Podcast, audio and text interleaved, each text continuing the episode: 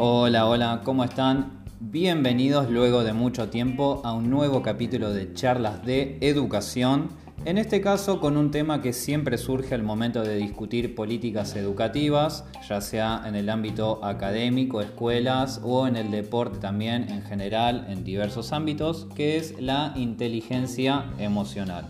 ¿sí? Vamos a plantear un debate sobre qué se debe incorporar de la inteligencia emocional, qué es necesario y qué es menos intrascendente a la hora de aplicarlo, por ejemplo, en la escuela. Lo primero que hay que remarcar es que nos vamos a basar sobre la teoría de las inteligencias múltiples de Howard Gardner, ya que en un principio, remontándonos muchos años atrás, el sinónimo de inteligencia obviamente lo lógico-matemático, ¿sí? principalmente, y era algo bastante singular, es decir, un solo tipo de inteligencia y no más. Todo lo demás estaban vistos como otros tipos de aptitudes, pero no se consideraba inteligencia.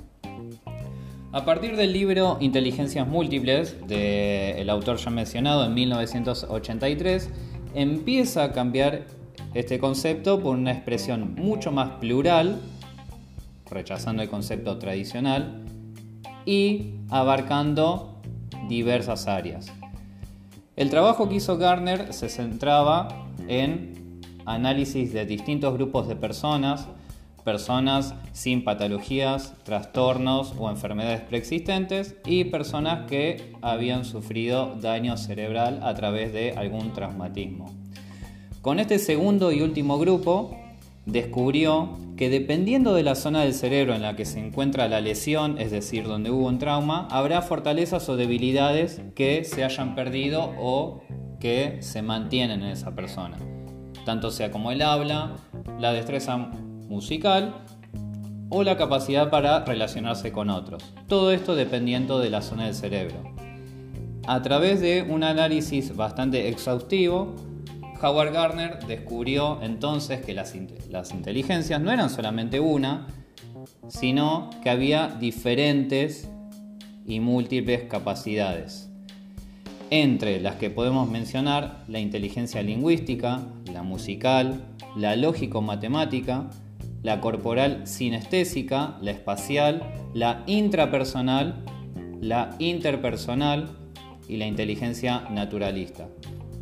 Como ven son muy diversas.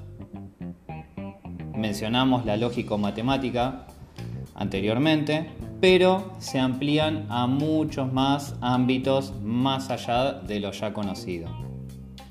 En el debate de hoy nos vamos a centrar principalmente en la intra y la interpersonal, ya que son dos de las inteligencias que abarca el tema de hoy que es inteligencia emocional.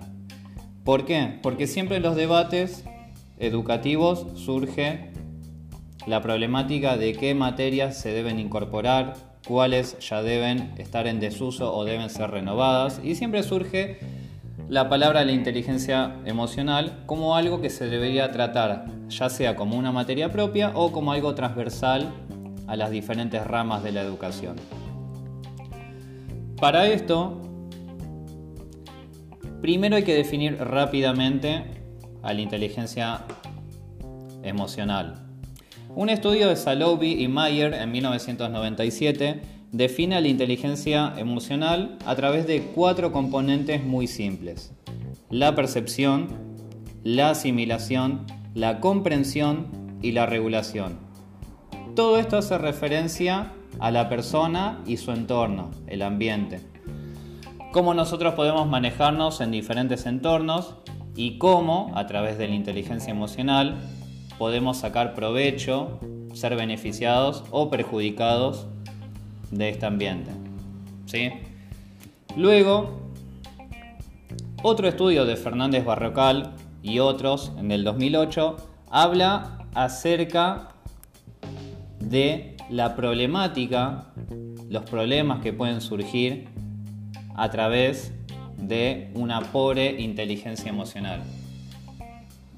Esto hace referencia a las relaciones interpersonales, al bienestar psicológico de la misma persona, a su rendimiento académico y a la aparición de conductas disruptivas. Es decir, que la inteligencia emocional no es solo una palabra que aparece como algo innovador, algo nuevo que debería aparecer en la educación, sino que debe ser algo relevante ya que ataca a diferentes áreas del alumno. A través de esto surge el interrogante de, perfecto, se debe enseñar inteligencia emocional, pero ¿qué es de todo lo que se trata la inteligencia emocional? ¿Qué es de todo lo que hay en ese océano? Lo que se debe rescatar y principalmente enseñar a una persona, en este caso los alumnos en el ámbito académico. Recordemos que la inteligencia emocional abarca muchísimos factores, demasiado complejos algunos para abarcar ya sea en las primeras edades como primaria o más adelante secundaria y ámbitos universitarios. Pero de todo lo complejo se pueden rescatar puntos muy simples que a través de distintas actividades pueden dar nuevas herramientas y fortalecer habilidades, habilidades ya preexistentes en los chicos o que descubran nuevas. Uno de los principales puntos en los que debe atacar la inteligencia emocional es en la palabra etiquetar. ¿A qué nos referimos con etiquetar? Se refiere a marcar, darnos cuenta de la emoción que tenemos nosotros en el momento. Darnos cuenta y enmarcar si nosotros nos encontramos tristes, angustiados, felices, asustados y demás emociones que puedan ir surgiendo. Esto en el momento puede parecer sencillo, pero la realidad es que es muy complejo para algunos chicos reconocer cuáles son las emociones que están transcurriendo en un momento y por qué. Entonces uno de los principales puntos a abarcar debe ser este, el etiquetar. Otro de los puntos, y que va enlazado también, es ordenar. Luego de que nosotros etiquetamos podemos reconocer qué es lo que nos pasa, lisa y llanamente, es el ordenar, es en pensar, a entender, encasillar y, valga la redundancia, ordenar estas distintas emociones y saber en qué momento y de qué forma las debemos manejar. Luego, otro punto muy importante es la escucha activa.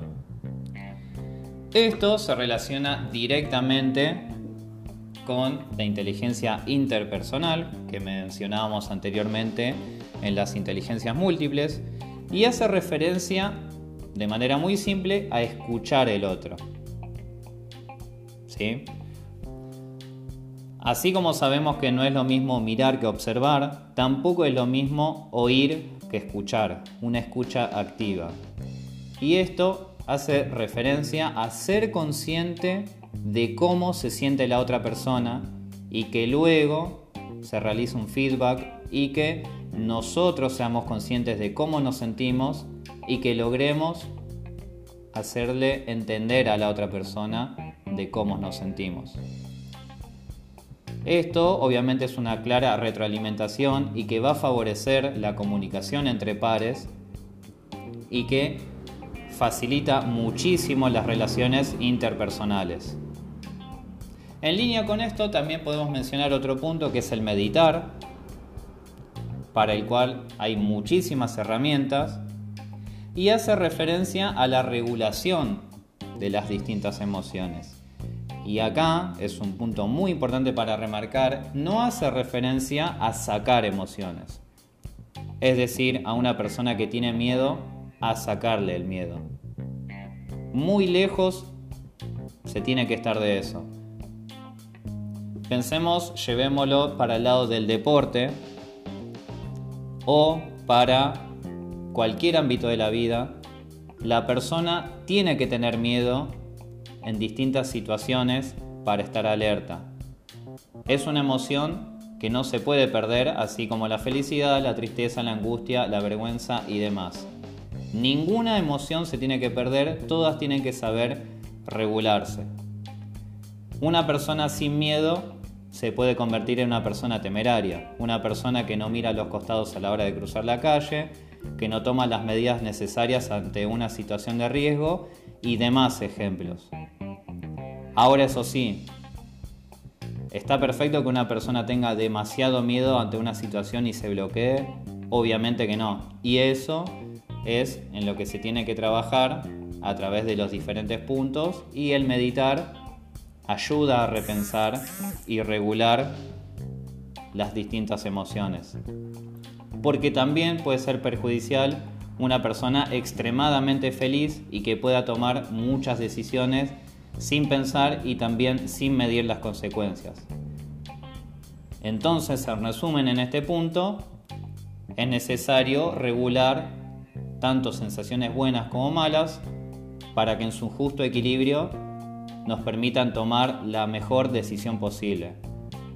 Porque recordemos que más allá de que nosotros pensemos de que somos el ser más racional de todos, en realidad el ser humano en la mayoría del tiempo vive en piloto automático.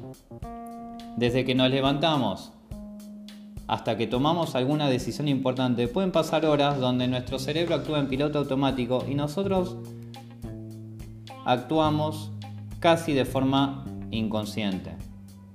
Y luego, cuando tenemos que tomar decisiones, la mayoría, la gran mayoría de las decisiones están atravesadas por nuestras emociones. Es muy difícil y por eso todo esto lleva tiempo trabajarlo y hay personas que tienen más o menos facilidad. Es muy difícil abstraerse de distintas emociones para tomar decisiones.